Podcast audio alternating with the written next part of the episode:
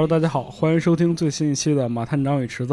大家好，我是马探长，我是池子啊。不知不觉，咱们这个愚人节又来了。你记得小时候咱经常在愚人节开玩笑吗？呃，是说这个什么什么不上学了啊？对，要不就是那个老师叫你去办公室啊？是，然后你要说不上学，然后下午就真有人不上学了，是吧？然后他就说谁谁高，臭不要脸，故意的。啊，这这种人还挺多的，啊，找个机会就不想上学了。对对，反正那个小时候变着法的骗别人哈。当时还有说法，就是说你上午可以骗别人，你你要是下午你再骗，你就自己是愚人了。嗯，对，你们有这说法吗？有，就感觉好像就是刚开始，就比如说上学。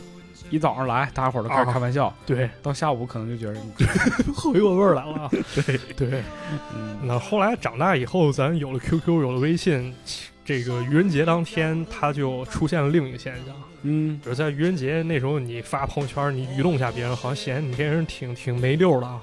那个有点开始装模作样了啊。是，好像也就我这样，因为我比较无聊。这人，你这人就是特操蛋。是。大家更多的呢，其实是在朋友圈或者空间去悼念咱们永远的哥哥张国荣。这么一说，呃，一岁一枯荣啊，是吧？就是记得前些年的时候，基本上年年啊，这种纪念张国荣的文章也好，或者朋友圈也好，图片也好，基本上都是以刷屏的形式会出现。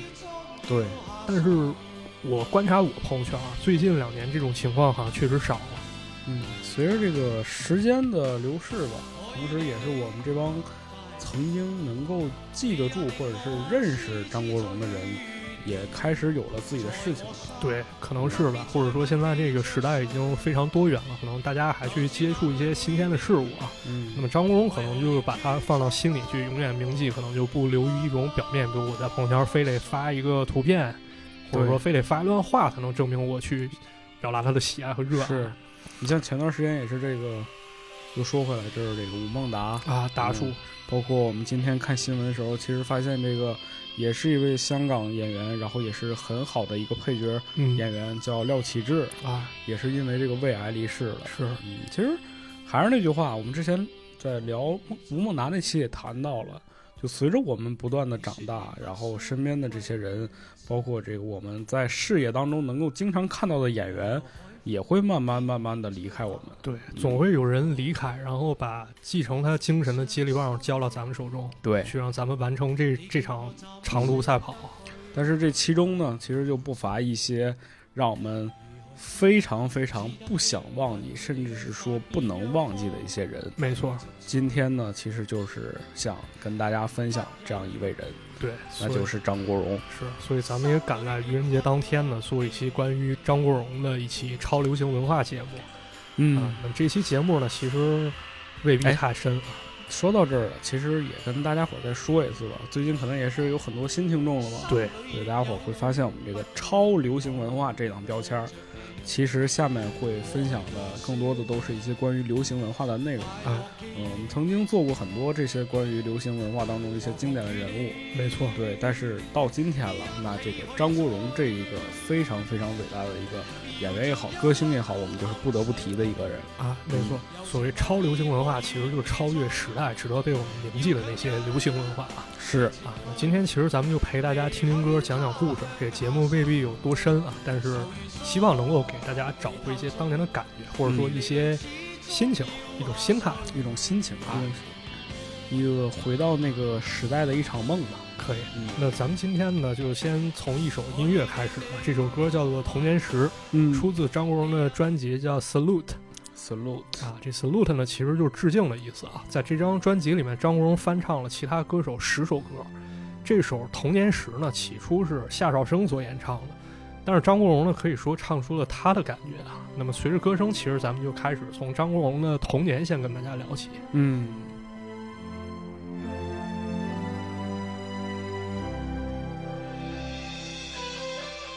张国荣呢是生于一九五八年，倘若他今年还在世的话。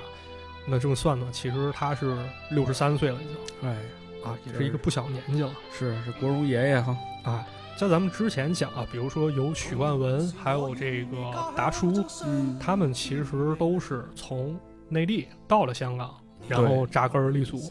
但张国荣不一样，张国荣他是生于香港的哎土生土长的香港人。啊，而且他的家境其实是相当不错的哎，对，是的，啊。张国荣的爸爸呢叫做张火海，他是一个非常非常有头脑的人。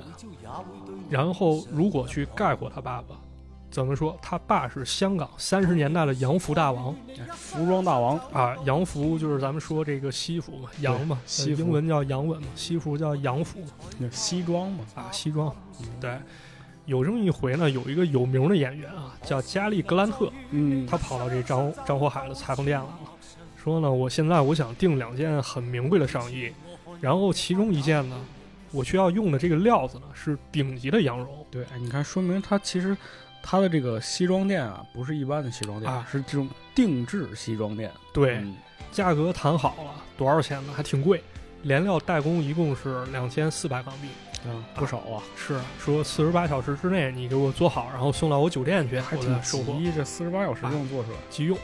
啊，四十八小时以后呢，张火海果然如期交工了，就找到酒店了。这个加里格兰特呢，觉得哎，这衣服做的确实不错啊。然后这个时候呢，出现了这么一件事儿啊，张火海拿了四百港币给人拍着了，说我跟您说一事儿啊，咱这个顶级羊绒料子缺货，但是时间实在打紧啊，我没法跟您打一个招呼。我用的料子呢，可能稍微次一点，它是次级羊绒料子。您要是不乐意的话，接受不了，那我把剩下那两千港币也给您，相当于这个衣服您收着，钱我一分不拿哎呦，挺讲究啊。啊，很讲究。嗯，这格兰特一看了，说行，那这四百港币啊，这钱我收着。但是呢，您确实讲诚信，那我以后呢，我多跟我身边朋友多推荐推荐您。他来香港以后，来来您这儿订衣服，啊，你你衣服确实做的不错，做生意吧，就讲究这一点。啊，说这个张火海，因为他生意做的确实好，脑袋比较活泛，这个马龙白兰度都成了他顾客、哎，教父。啊，对，这非常之不容易啊。嗯，但是呢，张国荣他爸爸其实有一点啊，现在看很不好，就是配偶多。配偶多，为什么呢？因为在一九七一年啊，咱们讲林过云之前那那也提过啊啊啊，香港纳妾方面其实用的是大清律例，啊，啊就是人家可以纳。对，七一年废除了，所以张国荣他爸呢有一个妻子，两个妾。嚯，不过啊，张国荣他爸妈其实小时候关系也不是特别好。然后维多利亚旁边呢，这个维多利亚港旁边有一个半岛酒店，嗯，在五十年代，它是香港明星经常来这儿喝下午茶的地方。高档餐厅。啊，张国荣的爸爸呢，就是带着一些比较好看的女士，哎，咱谈谈心。哈，那么张国荣的妈妈呢，就据说还请过私家侦探调查他爸。调查他爸。那么这么一想呢，我觉得正是应该是嗯，啊，这个我是从张国荣自传里看到的，但是他也没有去交代那些细节，不过查还是能查到的。嗯，啊。那么张国荣呢，其实他爸妈也不是说对他有特别用心啊，心思花到他身上，甚至有很长一段时间，张国荣其实都不跟他爸妈住，都是由家里佣人看着啊，啊。甚至有这么一回呢，发生了一件非常非常尴尬的事儿。张国荣去他爸的办公室呢，这时候有他爸的朋友，像这些叔叔啊，陪着张国荣就逗他玩儿，说：“你爸爸有没有带你去喝茶啊？”张国荣可能感觉有点委屈，说了这么一句：“其实我跟他都不熟了。”哎呦，这孩子说出这话，反正也是挺让人伤心的。啊，父子之间可能有一些隔阂还有这么一回，张国荣他爸爸好游泳，有一回他爸在游泳了，张国荣去找他爸爸，他爸看他呢做了一个非常奇怪的举动，他爸拿了一把硬币给他，当时这些硬币其实已经值很多钱了，但是张国荣这一瞬间啊，他觉得我跟爸爸好像很陌生，我感觉现在我好像是他朋友家孩子，他给我钱好像是跟我客套是，啊，有点这感觉。啊，我是这么理解的。还有这么一件事儿，甚至闹出了一些不愉快的事情。张国荣有了继母，这个继母呢，他可能是出于嫉妒啊，这个继母用尿淋过他啊，啊，这是真事儿啊。张国荣写在他自传里了，但说完之后呢，他就没有再继续讲了。可能对于他的童年还是有一些不是特别好的记忆吧。是，啊，那么很快呢，张国荣就上小学了。读完小学之后，又上升上了中学。咱现在都知道，张国荣英文名叫 Leslie，嗯，对？对吧？但是当时呢，他英文名叫 Bobby Frankie，这名儿其实挺可爱的。。对，但后来为什么改了呢？八九年演唱会，张国荣说了，说因为这名儿呢有点像一动物，怎么说呢？因为这个英国有个忠犬 Bobby，也叫 Bobby，Bobby 啊，这狗守护主人灵物十四年，其实也很有名儿。你说 Bobby，他也叫 Bobby，我也叫 Bobby。就他叫汤姆，我也叫汤姆，你叫杰里，我叫杰里，啊，给你起一名叫汤姆，什么他妈破名 反正就是，哎呀，小孩也是在意吧？啊？嗯，对。然后呢，张国荣就改名嘛，说我想让我名字稍微性感一点，就改成 Leslie 了，嗯因为这个《乱世佳人》主演其实就叫 Leslie Hobart 嗯啊。在中学期间呢，张国荣干了这么几件事儿。第一件事儿呢，小男生们肯定都比较追求一些帅、潇洒哎，开始这个穿好衣服啊了，，穿好了。就穿了一些名牌衣服吧，始。然后第二件事儿呢，他开始研究唱歌了，因为当时粤语风潮还没来呢，那时候学校流行的是国语歌跟英文歌嗯，啊，正好跟咱们讲许冠杰那时候其实相当对上了，哎，还是是，比较早期状态啊。比如当时英文的有清水乐团、深紫乐团，这个想必池子也没听过吧？我肯定没听过啊我也。我我也没听过，呃大家有听过的可以分享一下啊，嗯我才疏学浅。谢谢你们啊。国语歌呢最红的有这么一人叫姚苏荣，姚苏荣，啊，当时这个姚苏荣是六十年代比较炙手可热的一华语歌手，嗯，而且当时呢，他还有一个称号叫禁唱歌后，禁唱歌后不，让唱，这歌后唱的好不许唱，你是那 那为啥呀？因为他有一首歌叫《今天不回家》，这首歌唱完以后，人台湾当局听了不乐意，你说大晚上你不回家，你干啥去？你说干不好事儿，这太低俗了，不许唱。也也是，反正那怎么办？你你要唱，你可以，你唱你今晚要回家 啊，啊，可以可以可以，很政治正确啊。那这首歌《今夜不回家》呢？今今天不回家，张国荣其实也会唱。啊。啊，那么现在咱们切换音乐啊，换成另外一首歌，叫《柔情蜜意柔情蜜意啊哎听着这个甜啊》。，甜，这首歌出自一九八四年，翻唱了香玉美。这首歌叫《History》history 啊，《History》为什么叫 History 呢？这首歌讲的很有意思啊历史嘛。啊，应该是一对儿情侣啊，这个搞上了，正打得火热。那么不可避免的就会出现一件事儿。虽然我们是播客节目，也希望这个马探长注意一下自己的表情管理啊。啊，嗯。哎，你知道为啥我不出镜吗？呃，我这出镜我跟牛魔王似的。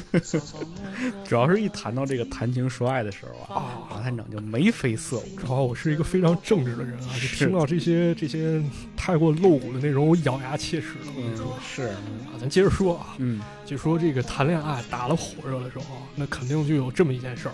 啊，对方问你，哎，池子，你之前搞过几个女朋友啊？一个都没搞过，你真的假的？骗我！你喜欢过几个女孩啊？一个都没喜欢，你是第一个。啊，你你这可以啊，你你你你这行，这问不住你 那你看了，啊。当然这件事儿，想必在座的朋朋友肯定都有这段经历了。嗯啊，是吧？但是人张国荣问，这就是浪漫啊！这个，请告诉我，请把你的历史都告诉我啊，讲讲你的恋爱史，我来倾诉，你来嗯倾听，你再倾诉，我来倾听。人家聊怎么就那么浪漫？为啥到我这儿就成严刑逼供了？就成拷打了是吧？你说，你说，你之前干什么了？你是不是流氓 哎，说回来啊，啊？呃这个用用我的痛苦来衬托一下张国荣的浪漫啊！是啊，那么现在咱聊了呢，为什么要用这首歌呢？因为咱得讲张国荣的这个 Puppy Love 初恋感情史啊，啊，初恋故事。嗯其实张国荣很早熟啊，他七岁上小学的时候就开始喜欢一个女孩了。哎呦，这个比你是不是稍微晚点儿？那肯定是比我早啊。啊，也比我早。嗯张国荣的那时候就给人传纸条，啊，还拉了人家手。结果呢，出了一件事儿啊！四年级的时候，人姑娘全家移民加拿大了。我还以为拉了手就怀孕了呢。那不可能，那个小孩子，你说你老说我肮脏龌龊，我看你无耻、下流、淫荡、色情、变态。可以了啊。你要知道，剪辑权在我手里。你是色魔人，我剪不剪得进去，我得过个嘴瘾啊！咱接着说啊，言归正传啊，嗯人人不是移民加拿大了吗？这不彻底没戏了吗？但到了初一的时候，张国荣还是很想人家。你想想，这四年级开始喜欢，这也喜欢好几年了，好嘛，这还是个情种。可以非常非常专一啊。嗯那和我一样啊，这姑娘回来了。和你一样，你这差点就让你把这事儿过去了。我我是一个很正派的人，嗯，这姑娘恰好回来了，那张国荣肯定想着啊，这个咱得攻略攻略人家是吧？哎，咱这个再续前缘啊。啊，但是那时候有一个很尴尬的事儿，因为当时大家已经十三四岁了上中学了，毕竟开始发育了。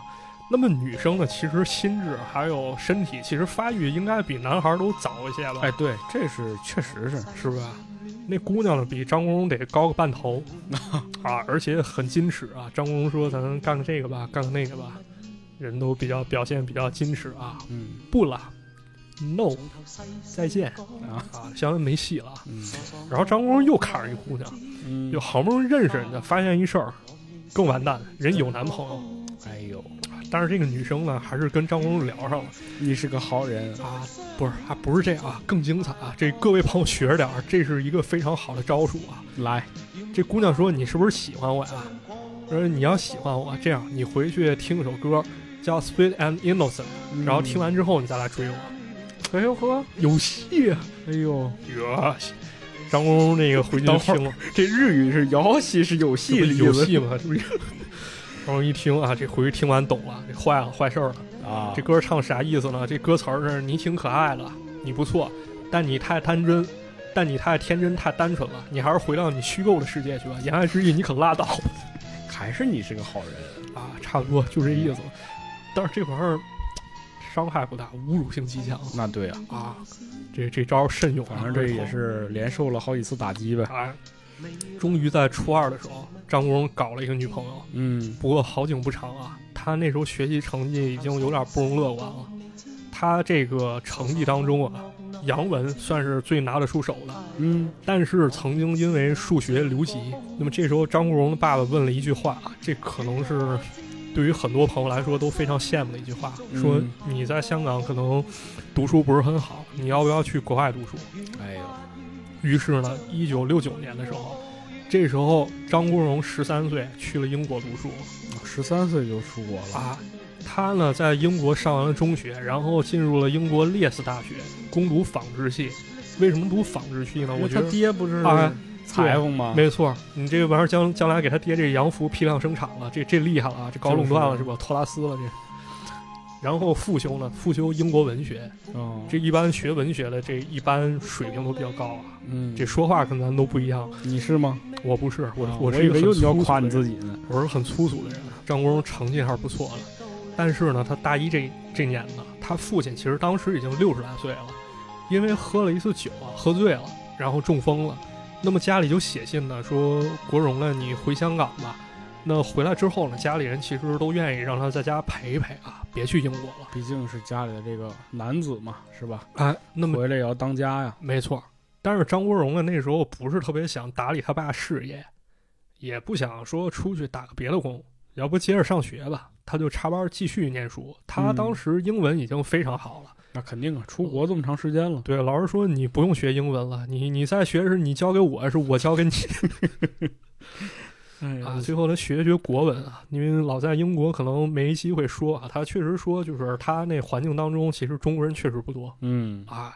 那个年代出国的也少，可能，对，当时出国确实是一笔很大的金额。你要家庭不好，你不是说咱卖套房子就能出得起的。但是这段时间呢，张工开始跟朋友玩乐队，哎呦，才华开始显现出来。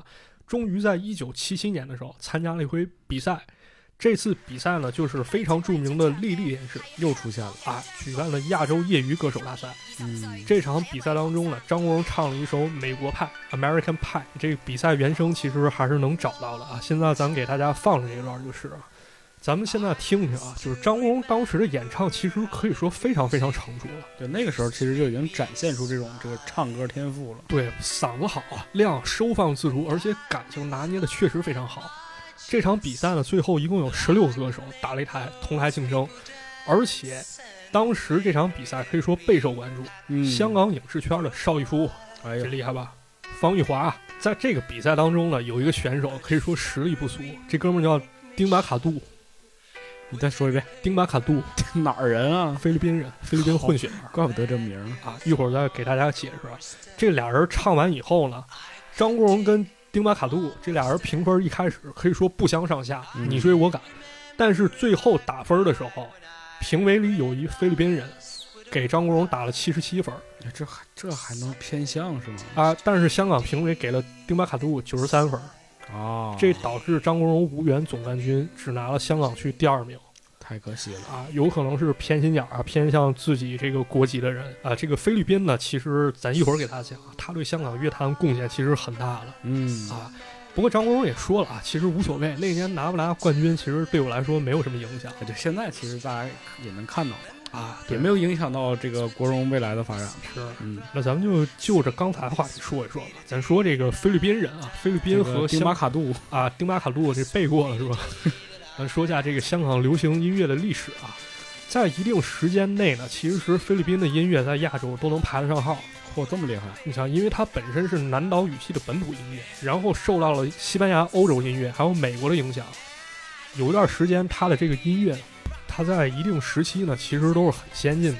包括黄沾詹叔也回忆，他说在香港早期，其实香港高级的一些夜总会的乐队，大多用的都是菲律宾乐队。哦，到六十年代，菲律宾这块儿的人呢，也诞生过像这个 D Top Notes 和 Blue Star Sisters，这都是啥乐队呀？这都没听过，这是比较早期乐队的，大家嗯感兴趣可以去搜一搜啊。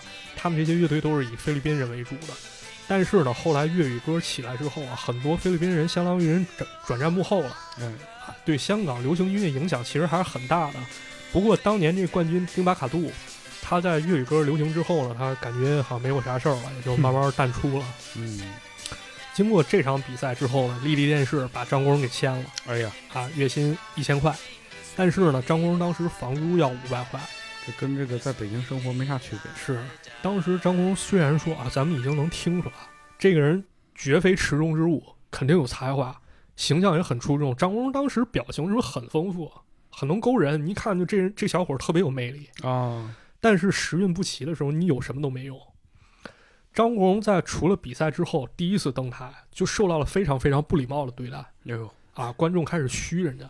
那么这个事业，歌唱事业不太行，咱拍电影总行吧？很快就有片商找过来、当演员啊，说咱拍一电影啊，这电影特好，它是以《红楼梦》为题材一搞搞笑片儿啊啊，你演张国荣，不是你你你张国荣演贾宝玉，嗨，片酬我给安排六千五百元，你当时啊你演完啊啊，月薪你一千元，你演这片儿拿六千五那也行啊。啊，半年薪水出来了，张国荣答应了，但是拍了几天觉得不对劲，这对方说的话有问题。他所谓说是搞笑片儿，说不好听，其实就是黄片儿，啊，但没法这拍了吗？最后拍了。这片方毕竟惹不起，张国荣只能硬着头皮拍完。他感觉自己被骗了，就是据说啊，很多年后张国荣那时候已经红了，还有一些无良媒体啊，现在媒体特爱干一啥事儿啊，就是扒你以前黑料是啊，不管你现在做什么，他不看啊，他不看你现在做什么好事儿，他只看过你之前做过哪些糗事儿嗯，啊。这媒体特意挖出这电影出来搞噱头。有朋友劝张国荣说：“咱大不了咱把这片儿买回来，咱别让他瞎传了，不就完了吗？”张国荣说：“没事儿，甭管他，咱让大家看看我在成功之前我到底受过多少苦、多少委屈。哎呦，这个心态是对的。大大气度，嗯大气度。就这种事儿，你越不理他，有时候他自己闹着闹着觉着没劲，他就祸害别人去了就是啊。在丽丽电视这段时间，张国荣演了一些电视剧，但也不能说是那么那么重要的角色。音乐方面呢，也没有太大起色。那么，这个唱片公司宝丽金在合约满的时候呢，跟张国荣说：“啊、我们给你出了两张专辑了，反响都不是特别好。那么接下来呢，你可以随便选择你唱片公司说白了就是跟你解约了。啊，对你没希望了，我不付出了，爱哪儿哪儿去吧，大概就这么意思，嗯逐客令。但是幸好了，张国荣当初参加了一些剧集，人在东南亚反响非常不错哎呦，啊，张国荣就跑到东南亚登台表演，真的大家很喜欢他。而且呢，有一点必须得说，张国荣非常非常的拼啊，他一场一场唱歌，嗓子都唱哑了。很努力啊。啊，相信这么拼啊，那大家也看在眼里啊。因为咱这个戏曲有一个说法，就是咱这个对于一些初来乍到新的演员来说，就算你唱的不好，但是你在舞台上，我玩了命，我卖了力的，我再给大家唱，那么 OK 没关系，大家都是明白人啊，也会给他你叫好。对我们就是就是大家还是会对这个努力是会得到认可的。对，至少你没有敷衍啊。但是如果说一戏曲演员嘛，本身的水平不太行，周围有人夸两句，觉得我是绝了，我厉害了，这台上表现跟名家似的，那那你等着吧，等着被灭吧。嗨，我觉得就是这一道理啊。很显然，张国荣他就属于做什么事儿他都非常非常认真对待那种，这可能呢就为他之后路打下基础了。在这期间呢，其实张国荣也拍电影啊，他跟陈百强、钟保罗并称中环三剑客中环三剑客啊。中环是香港比较繁荣的一个地方，这嗯三剑客有点像三个这个小公子一样，这感觉。这里面张国荣年纪可以说是最大的，来自同龄人压力，甚至我比人大。但是这、嗯这时候大家可能就会去比啊，对啊，比他挣得多了。而且他本身是个明星嘛，大家就是喜好会去拿他做很多跟很多人去做对比。对，而且还有一点是什么？就是在电影当中啊，给张国荣安排的角色，说不好听的是比较偏向反派的。为什么呀？咱举个例子啊，比如在这电影《喝彩》当中，张国荣演一个坏学生，处处跟嗯陈百强作对；还有一个电影叫《失业生》，张国荣演了是一个家境贫寒的年轻人，嗯但是这孩子呢比较爱慕虚荣啊，用咱们现在话说就比较装逼。嗯，这个里面有一个镜头是这样拍的，就是哥几个一块儿去玩儿，正好碰见赵雅芝了。张国荣演这角色特别好面子，他非得在朋友面前出风头，他就真的过去搭话，他告诉大家赵雅芝是他的表姐。反正总之呢，张国荣虽然啊演得好啊，但是戏里的形象决定了一件事儿，就是喜欢他的肯定不会是大多数人。毕竟都是这种就是不招人喜欢的角色可能他有一些个性，可能会有人欣赏他，他不会是说占绝大多数。不过呢，就在一九八三年啊，这时候可以说有一个小的转折点，嗯，张国荣演了一部电影叫《鼓手》鼓手啊，这个片子非常励志啊，从名字就能听出来，这个是跟打鼓有关的。张国荣演的是一个非常喜欢打鼓的一年轻人，但是打鼓嗯哪儿那么容易哎，这有点像那个爆裂鼓手啊。啊？有点那感觉，这就得练吧。除了好好练这以外呢，家里人也不是特别支持他。但是呢，张国荣就凭着这股韧劲儿呢，在剧情当中就是打鼓方面获得了一些成就。哎是一个这个积极向上的片子。哎，这个电影当中呢，有首插曲叫《默默向上游》，这首歌呢就是张国荣演唱的。做这期节目文案之前呢，我发现我已经好久没听这首歌了。嗯，上回听的时候好像还是高中，然后正好就造成了一种感觉，呃，可能大家也会有这种感觉吧。当时听的时候，咱可能不理解，张国荣那么有才华的人，长得又帅，唱歌又好，演戏又好，他肯定顺风顺水啊。是为什么他能唱出一种感觉？就是此时我在叙述的时候，我的心情是非常失落的，好像经历了很大的失败，但是呢，我心底又没有怂，我可能不高兴一会儿，我转头接着跟困难去决斗，嗯这种感觉。其实听到这儿，大家伙儿能听到他前面这一段经历啊，也能够明白为什么这种感觉了。对，现在一听全懂了，这这不就是张国荣自己吗？是吧？这其中有一句写的特别好，给大家念念啊：“像怒海的小孤舟，冷雨凄风继续游，我愿那苦痛变力量，默默人类向上游。我还是那个老要求，唱一遍。”不会，我不会再上你当。完了，接着聊，哎接着聊这个厨子不看菜谱，看上兵法了。咱咱不能这样，咱是一个超流行文化节目，咱不是超整活节目 好吧，啊。还是听这个张国荣唱的。对，人唱的好啊，我唱的跟埋汰张国荣。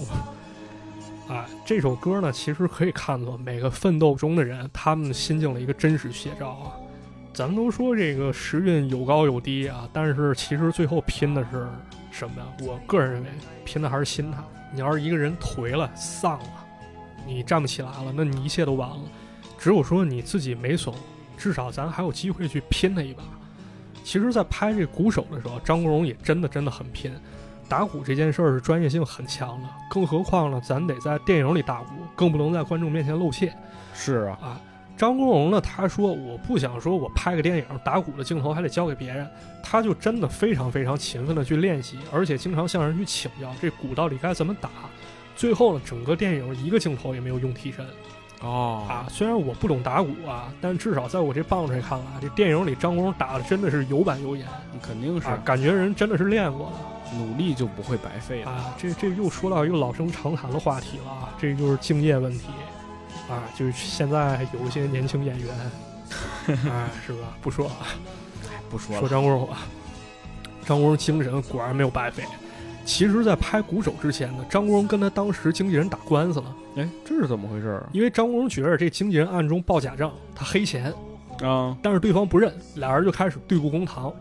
但是呢，这官司打着，鼓手这电影是需要张国荣唱歌的呀，嗯他不能因为我跟经纪人打官司，咱就不录这歌了吧？于是呢，这鼓手导演叫杨泉，给张国荣介绍了一个人，这个人就是华星公司的陈淑芬，嗯，也是对于张国荣非常非常重要一个人啊是，啊。陈淑芬就说了，说国荣你要多少报酬？张国荣说钱无所谓，我得争口气儿，我把我唱的歌全发行了。陈淑芬也觉得张国荣他做事儿确实认真啊，这个人是可造之才，他有潜质的。哎，于是领着张国荣跟华星签了两年约。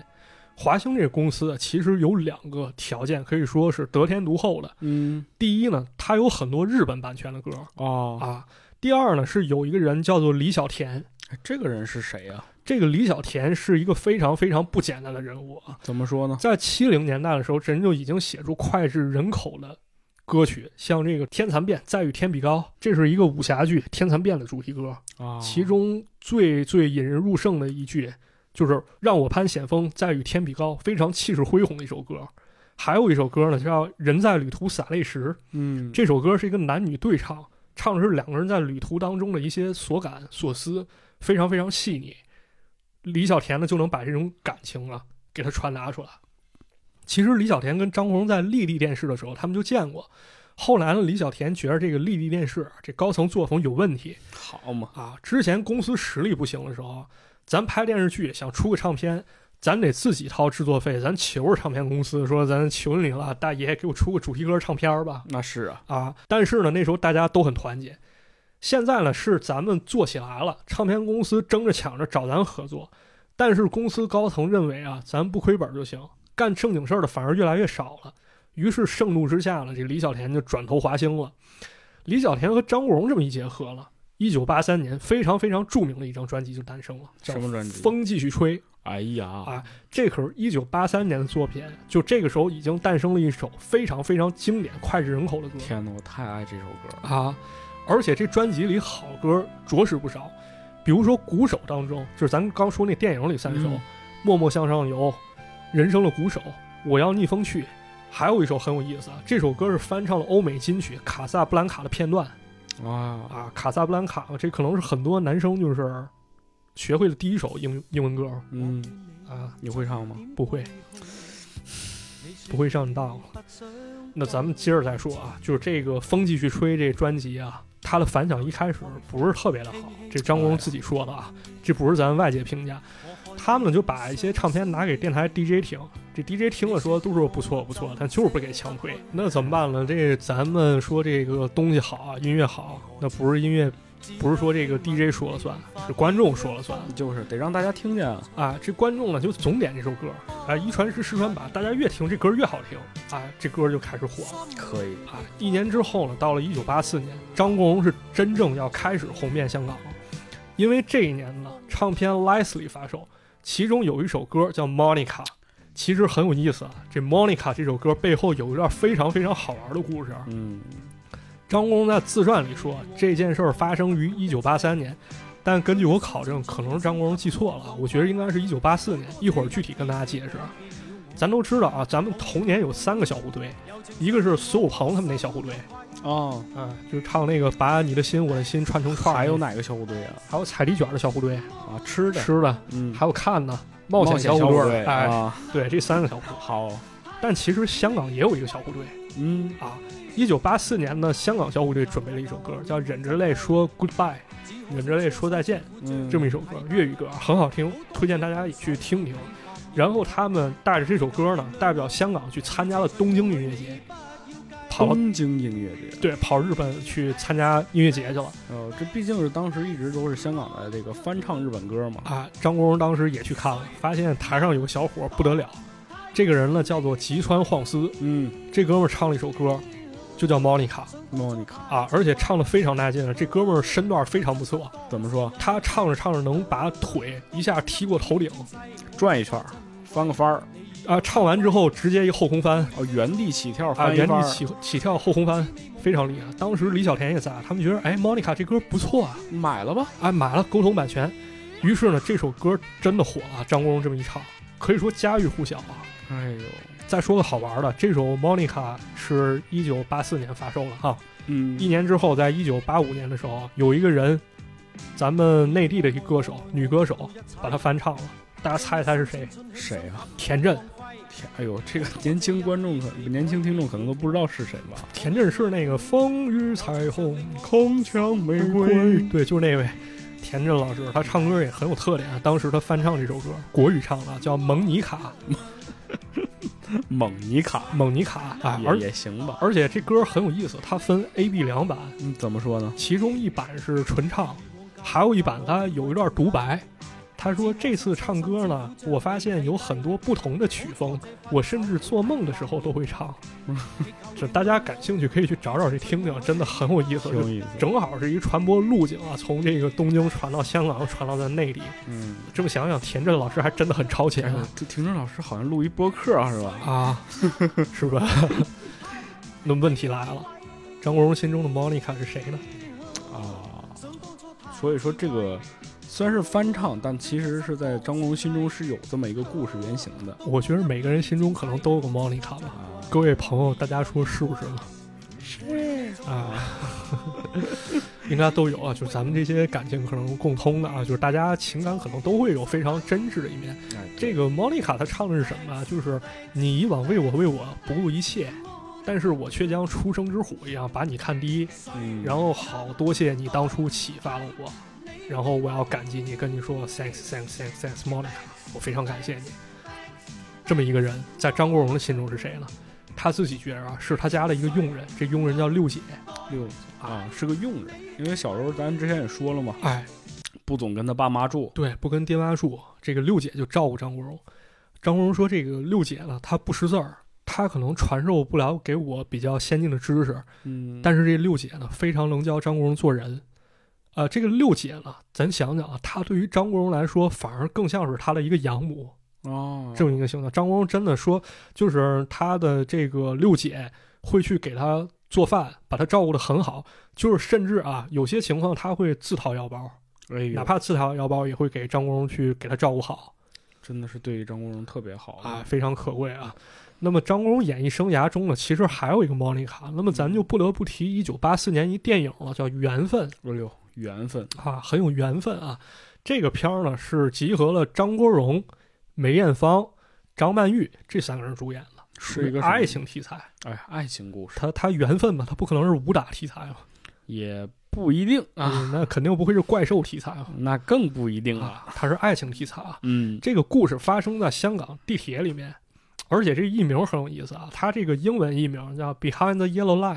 Yellow line 黄线嘛，咱那个平时听不是听地铁，就是说请退回到黄线之后哦啊，这既说是这故事发生在地铁里，好像这黄线又有一种隐喻一样。嗯，你跨过黄线，好像就怎么怎么地，会触碰到危险啊，跨不过。黄线，你可能又怎么怎么地，又会比人慢一步。你到底是上了车了，还是遇到危险呢？就是啊，可能有这种感觉在里面。当然，这是一些猜疑啊。啊，那个时代的这种比喻真的好浪漫，非常非常浪漫。而且这故事还是一场轰轰烈烈三角恋。那是啊，张国荣、梅艳芳、张曼玉嘛。对，当时呢，这仨人不谈恋爱干啥？哎，是当时这个张国荣非常非常年轻，张曼玉还稍微有点显得有点胖，有点可爱那感觉。对。梅艳芳呢，当时已经很美了，嗯，带范儿，就带那大姐范儿。哎呀，啊，张国荣在电影里呢，戴着个眼镜，显得非常斯文啊。我特别喜欢开头那一段，啊，还得是看咱们那个国语版的。嗯，张国荣演的一个斯文青年，他第一天刚去工作，然后出了门以后呢，他去打车要奔赴工作现场，然后这时候背景呢想起了李树泉的一首歌，叫《喜欢你》。然后他赶紧的在这大都会中去打车，最后赶地铁，然后碰见张曼玉，特别特别浪漫，哎，就都市里浪漫，建议大家去看一看啊。张曼玉演这角色呢，一开始叫 D N，后来就是因为 Monica 这歌太火了，她就叫 Monica，改名 Monica 了啊。前两年的时候，这电影呢在咱内地重映了，我还去看了。哎呦啊！就是咱们可以去关注关注这个香港电影老电影的重映啊，有机会还是真的应该去电影院看一看，我觉得真的很好啊。是的啊，这歌的插曲也很好听啊，就叫《缘分》，是张国荣跟梅艳芳两个人演唱共同演绎的这么一首歌。那么说起张国荣和梅艳芳这俩人故事就更多了，各种流言蜚语，咱拍一部电视剧都够了。其实也不是没有这种电视剧，是啊，二零零七年的时候有部电视剧啊，叫《梅艳芳菲》。这个电视剧呢，可以说以梅艳芳一生作为蓝本，嗯，但是在豆瓣上，很多人觉得剧情根本没法看他们拍的不好呗。啊。用六小龄童老师的话说了，就是戏说不是胡说，改编不是乱编。嗨，这个片中呢，有这个梅艳芳叫给改化名叫方言梅方言梅啊，张国荣叫何耀文这个名儿，啊，反正中间夹杂了一些就是挺匪夷所思内容。不过大家还是可以去看看，如果感兴趣啊。但是真实的关系呢，张国荣写了一件事儿，在他传记当中可以说还是挺感动的，因为什么？八零年年代香港当时呢，有纹身这种行为是会被视为混黑社会的。这咱是不是想到林过云那一期当中，那个纹身穿心燕子飞是啊，很快锁定目标，大家都觉得就是有纹身可能都不是一些太好的人。那么梅艳芳成名以后呢，很多媒体呢，为了制造一些噱头，又开始去捕风捉影。首先呢，就是梅艳芳的过去，因为梅艳芳的童年其实过得不幸福。她四岁半的时候呢，就在香港丽园演出补贴家用。但是呢，这丽园本来就是孩子玩的地方啊。你看，有的孩子享受夏日浪漫，有的孩子小小年纪养家糊口，总是感觉很心酸。二来是同学们也瞧不起她，说她是歌女，而且对她讲一些很难听的话。但是梅艳芳好不容易从这种情况中打拼出来了，媒体又开始大搞特搞，搞个大新闻，就抓住她不惜的这种舞台风格，说梅艳芳之前呢这个吸过点什么东西，说以前还有个孩子，胳膊上有纹身，但是有没有纹身，张国荣其实最清楚。唉，因为张国荣发现啊，梅艳芳她平时不是特别爱露胳膊处了，所以给了媒体一些空档去钻。他发现梅艳芳的胳膊很细啊，可能露出来不好看，但其实她是没有纹身的。张国荣就说了，说虽然纹身只是一个人的个人兴趣，也不是说一个纹身的女人就是不正当的。既然在这么世俗的眼光中，觉得纹身的男孩或者是女孩不好，我就觉得需要为梅艳芳讲句公道话。首先，她没有纹身；其次，有纹身怎么了？嗯，啊，这说明不了什么。其实他这观念真的很超前啊。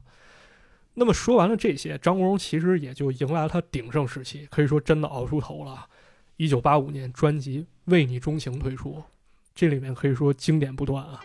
比如说有温柔的情歌，像这个黄沾沾叔写的《为你钟情为你钟情》啊，也有刺激快乐，比如说这个吉川晃司的《不羁的风》，还是这个吉川晃司的，还是这吉川晃司，还有一个很有名啊，清水红四郎的《撒尤那拉》。撒尤那拉，少女心事，嗯，它里面不是有一个撒尤那拉？对，那个你终于唱了，啊，很好听，非常好听。这时候张国荣可以说是火力全开了，可能因为他确实情感是比较细腻的，所以对歌的感情拿捏的非常准。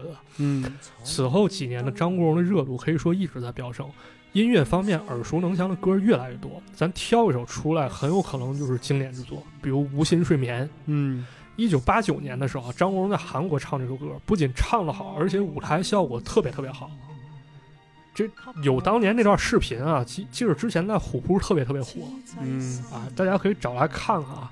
他那一颦一笑真的就两个字，迷人。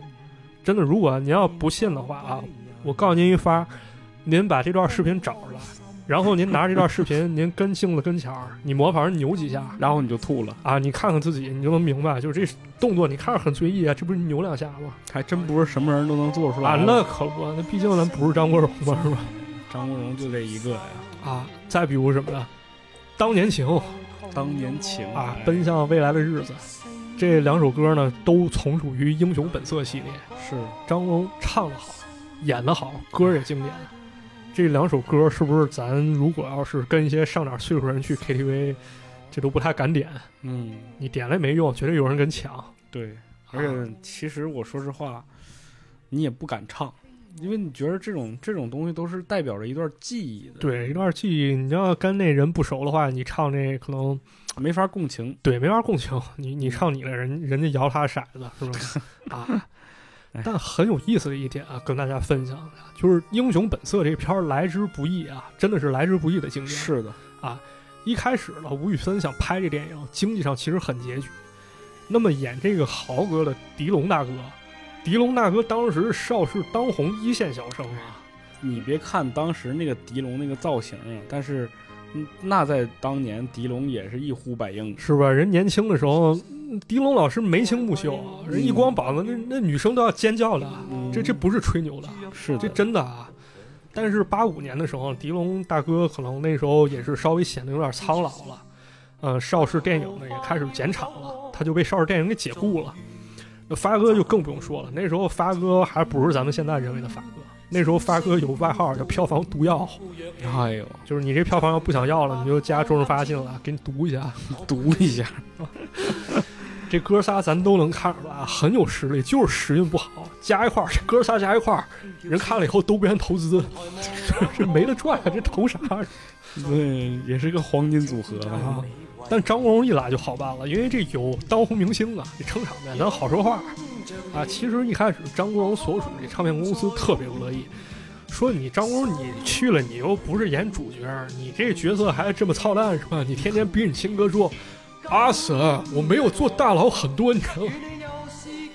是，反正确实这个角色当年在特别小的时候看这部电影的时候，其实不喜欢不起来，对，因为他确实做的有点过分，对性性格有点直，没错，嗯比较执拗啊，不服亲哥。第一部是这样，但第一第二部张国荣演确实好，就就尤其是他那个打电话那段，是说我的儿子叫宋浩然对对对，啊，非常好啊。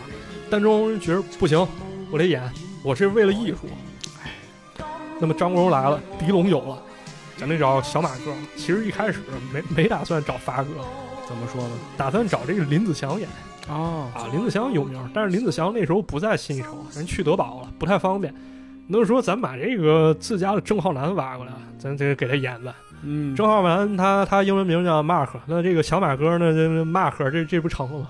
对呀，啊，不成，没到期，演不了。行，实在不行呢，要不让张周润发演演来读一读，啊？发哥没喊我。其实一开始呢，这主角定的是狄龙跟张国荣，发哥呢只能说是客串。但发哥不在乎片酬啊，说您拍多少无所谓，你给我这点钱，你多拍多少天，这算是我我我白饶给你。哎，对，其实后来这个王晶在接受采访的时候也说过这段事情，对，就很多人都觉得这个《英雄本色》发哥拍特别好啊，是他当时就说了，你们不知道吗？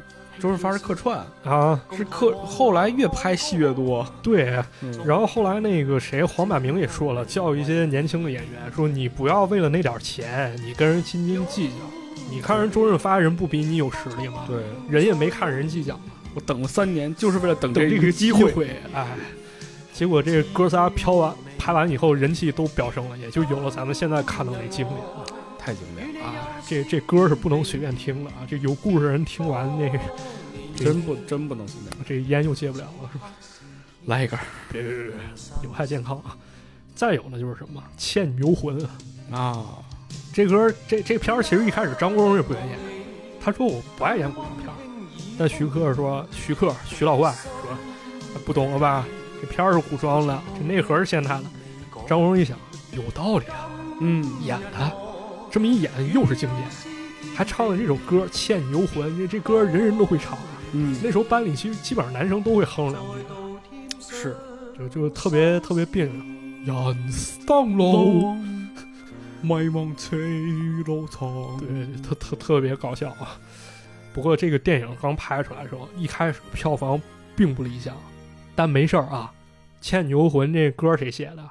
黄沾詹叔啊。就是詹叔当时写这歌的时候，跟新艺城的人去参加法国康城影展，人用了一晚上就把这歌写完了。好嘛，但别忘了啊，之前咱那个讲詹叔那期的时候说了，詹叔说我主业是干广告的，搞这个宣传策划这一块是这个片儿不错，但是票房不理想。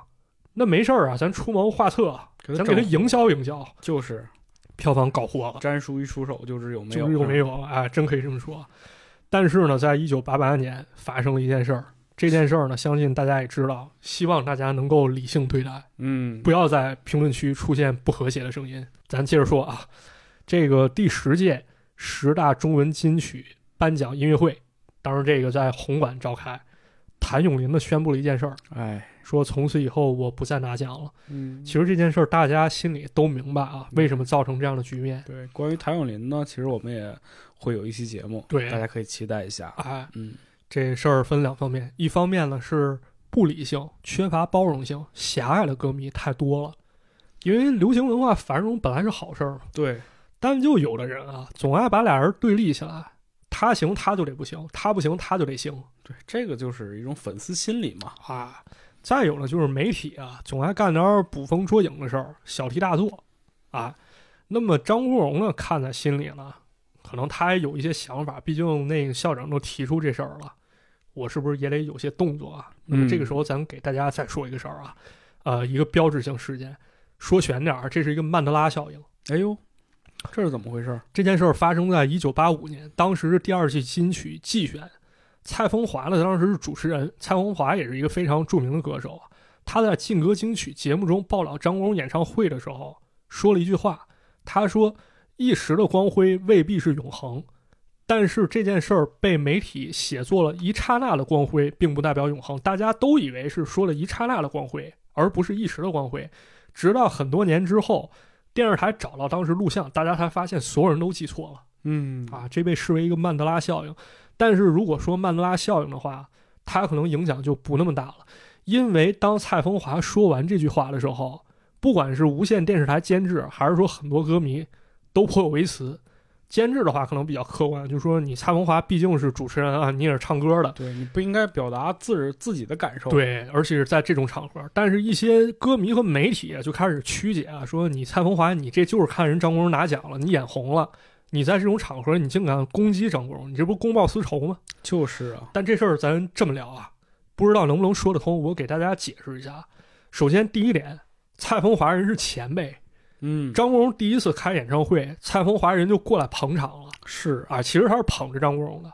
第二，蔡枫华这事儿啊，就是这句话他没有说完就被打断了。这可能后面还会想表达一些什么。啊，很容易被误会。他之后也表示啊，说这句话是对艺人生涯的一个感慨，并不是说针对任何人。嗯，但这个事儿呢，就像一个火药桶，两边都有粉丝，他肯定不会说这个事儿是单方面的，对，最后结果肯定是越闹越难看。嗯，于是呢，在八九年的时候，张国荣也宣布我要告别歌坛了这也是印证一句话，叫做“粉丝行为，偶像买单啊，是。但是在往后的日子里呢，张国荣呢在电影方面成就非常大，”，越来越大呀。《阿飞正传》《纵横四海》《东成西就》《霸王别姬》《东邪西毒》全是经典。啊，在这儿咱必须夸一下张国荣老师，非常敬业，没架子，有礼貌。咱说一事儿啊，拍片儿的时候，张国荣有一个京剧方面的指导老师，叫叫这应该是就是《霸王别霸王别姬时期嗯啊，人叫张曼玲。这张曼玲人是国家剧院的演员啊，他听说这个张国荣是香港来了，有名气，但咱也得不卑不亢是吧？我理解是这香港来明星，他要有架子，这不给我好脸色，咱也别热脸贴他冷屁股。就是结果张国荣一来，特别有礼貌，而且很有眼力见儿。当时这张曼玲老师已经快六十岁了，嗯张国荣一看，赶紧过来搀着人家，说：“张老师，我叫张国荣，见到您我很开心。”然后张老师直接就是管张国荣，直接叫他国荣了哎呦，啊，很有礼貌，真的很有礼貌。直到张国荣去世啊，就是前前后后他来北京看过人七次，啊，就是感谢人对他帮助很大，已经是很好的朋友了。这张老师的爱人呢叫史延生，是工武生，唱武生的。武生也是这个京剧的一个角一个行当。对，当时呢，他也是知道，九八年时候得了癌症了。张国荣人特意来看过啊，也不是说像平时咱去看走个过场，待五分钟走了、是啊，给人塞过来走了。人张国荣从早晨十点陪到下午四点，所以说，大家伙儿有时候你要反省一下自己啊，你看待你的亲人的时候，可能都没像这样。是。再有呢，就是一点敬业。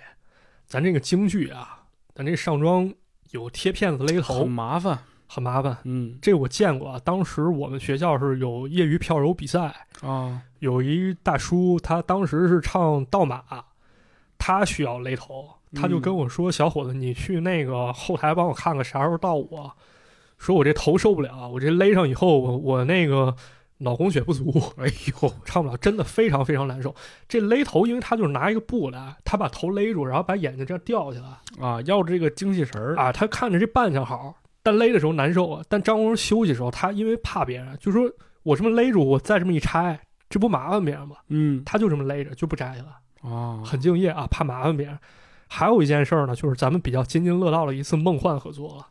当时呢有这么一部剧啊，叫《我爱我家》哎呀，情景喜剧《我爱我家》，啊，其中有这么一集呢，这个贾圆圆同学非常喜欢张国荣先生，嗯。啊，和平同志非常不满意啊。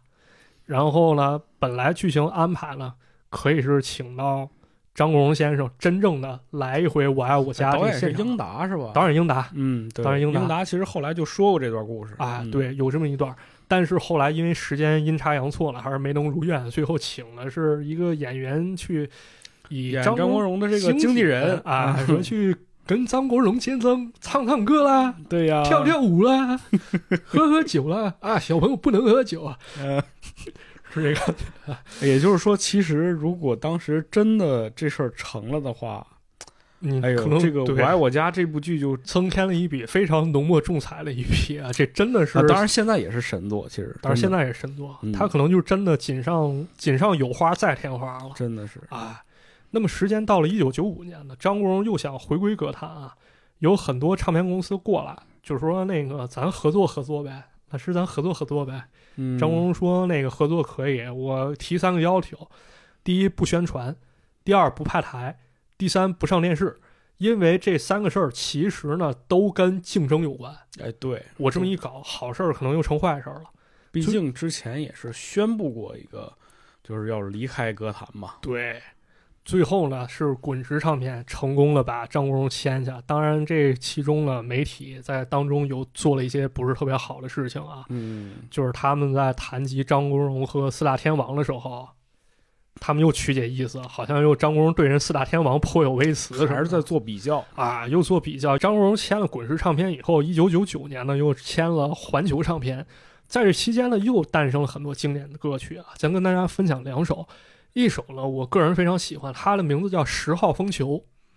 这个十号风球是啥玩意儿呢？这个刮风球嘛，啊刮风球来台风的时候，一般会有这么一个著名的动作，对香港政府会告诉你挂几几个风球，就是告诉你这个风台风多大，啊，你看吃的懂啊，这这可以什么这这不常识吗？啊，这个我不懂啊，我不知道这什么风球，我以为那什么，我以为发气功波呢。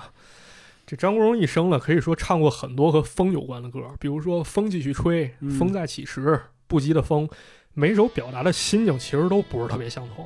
我个人感觉这首歌当中，其实呢，风的意象啊，就是你想想十号风球，它是对于飓风信号的一个俗称，它是高级热带气旋啊，是一种警告，它风应该是很猛烈的。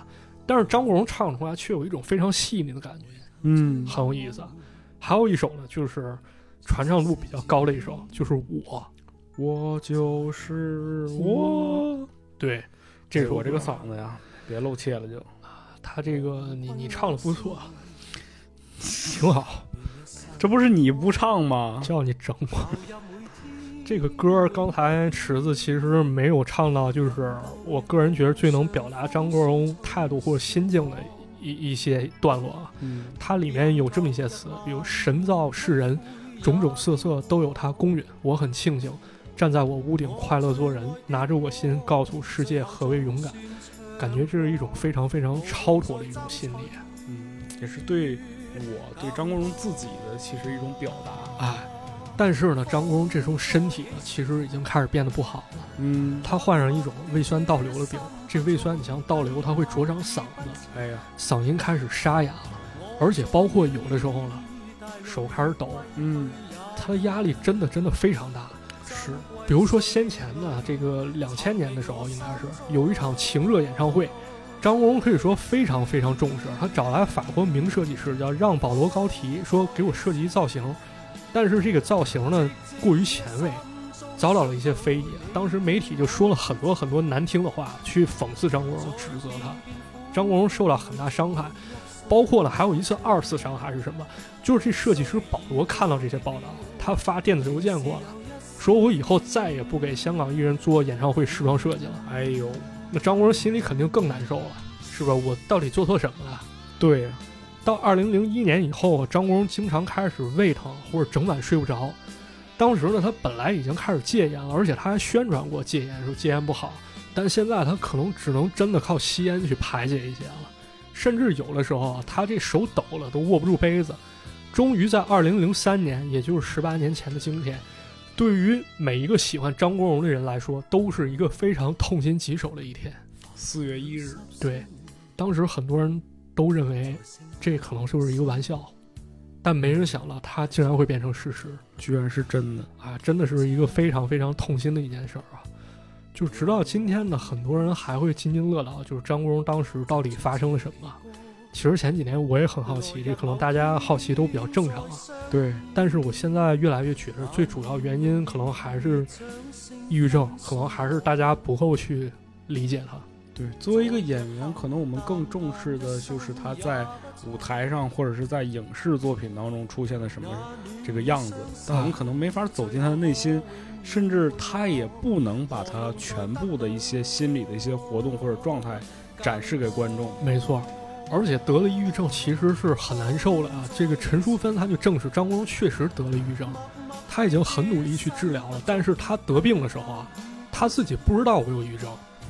但是后来开始有了病态反应，嗯，他没有办法接受，因为你想想，我什么都有了，而且我干的事儿也是我喜欢的，我为什么还在抑郁？这是不是我真的控制不了？是这种感觉到底多难受？而且张国荣大姐也曾表示过，就是张国荣得抑郁症原因呢，应该是生理上的。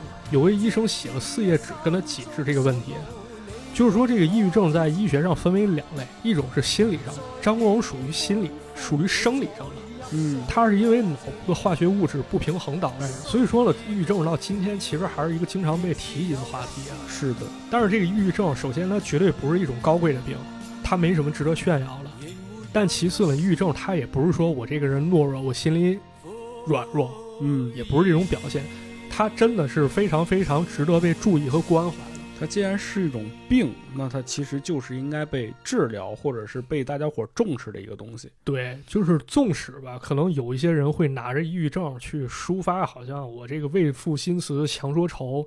但是呢，对于抑郁症患者，我们真的应该去多一点包容和关爱去对待。对，是的，对，可能张国荣那时候真的是社会对于抑郁症这种病没有太深刻的认识，嗯，是这样。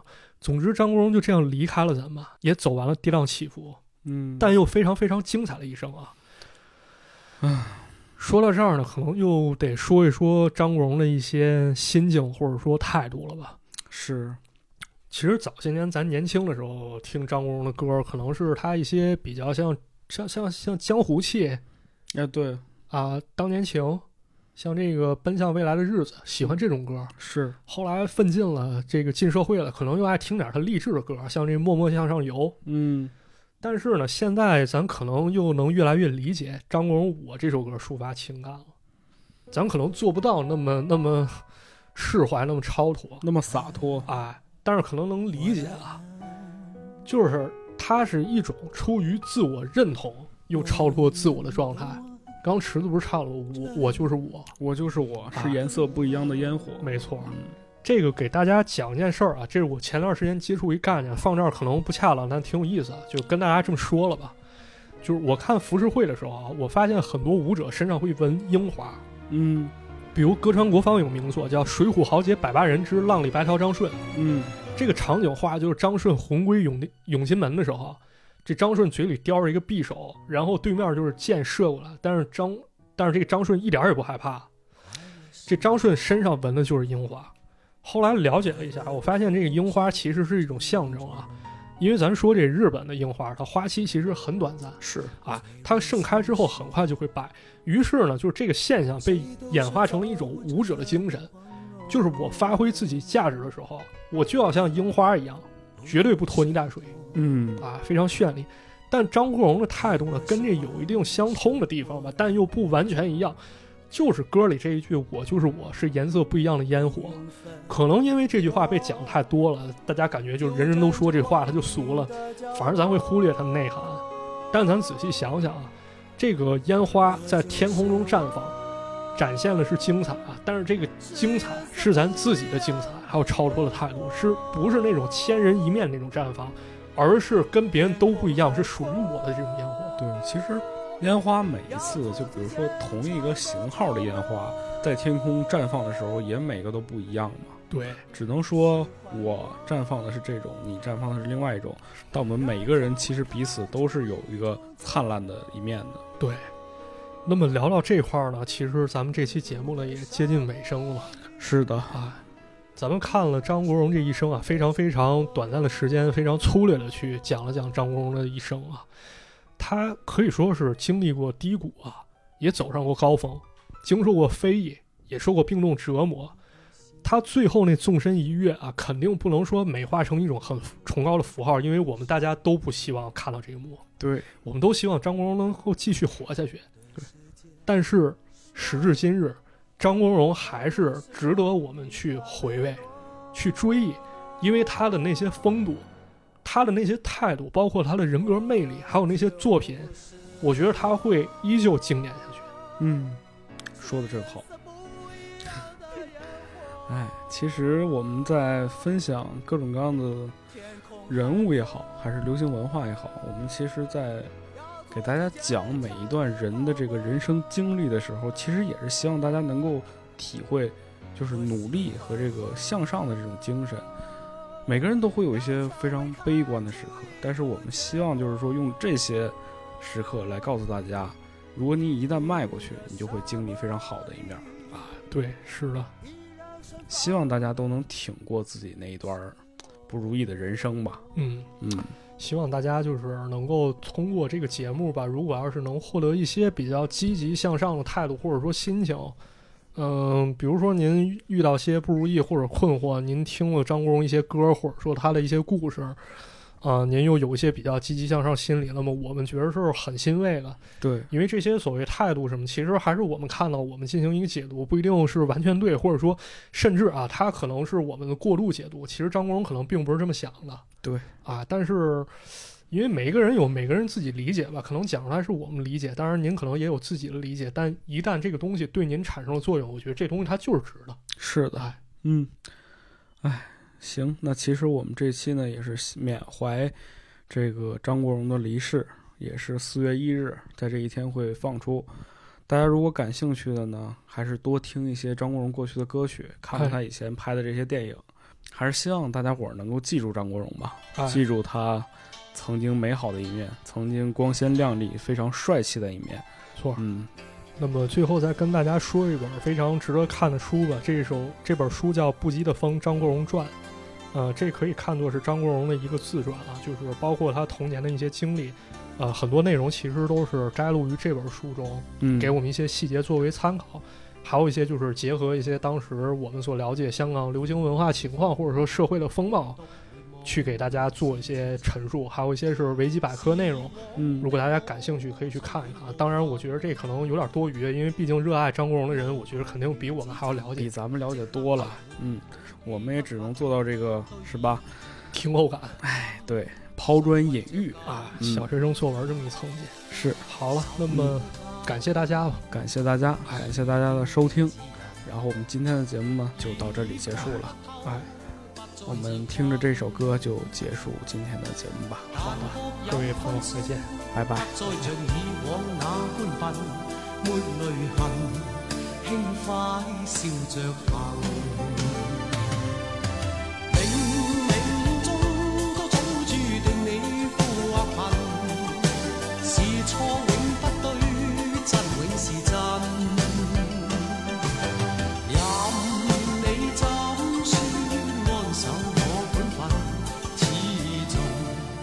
相信沉默是金，是非有公理，实现莫冒犯别人。遇上冷风雨，又太认真，自信满心里，休理会讽刺与质问，笑骂由人，洒脱地做人。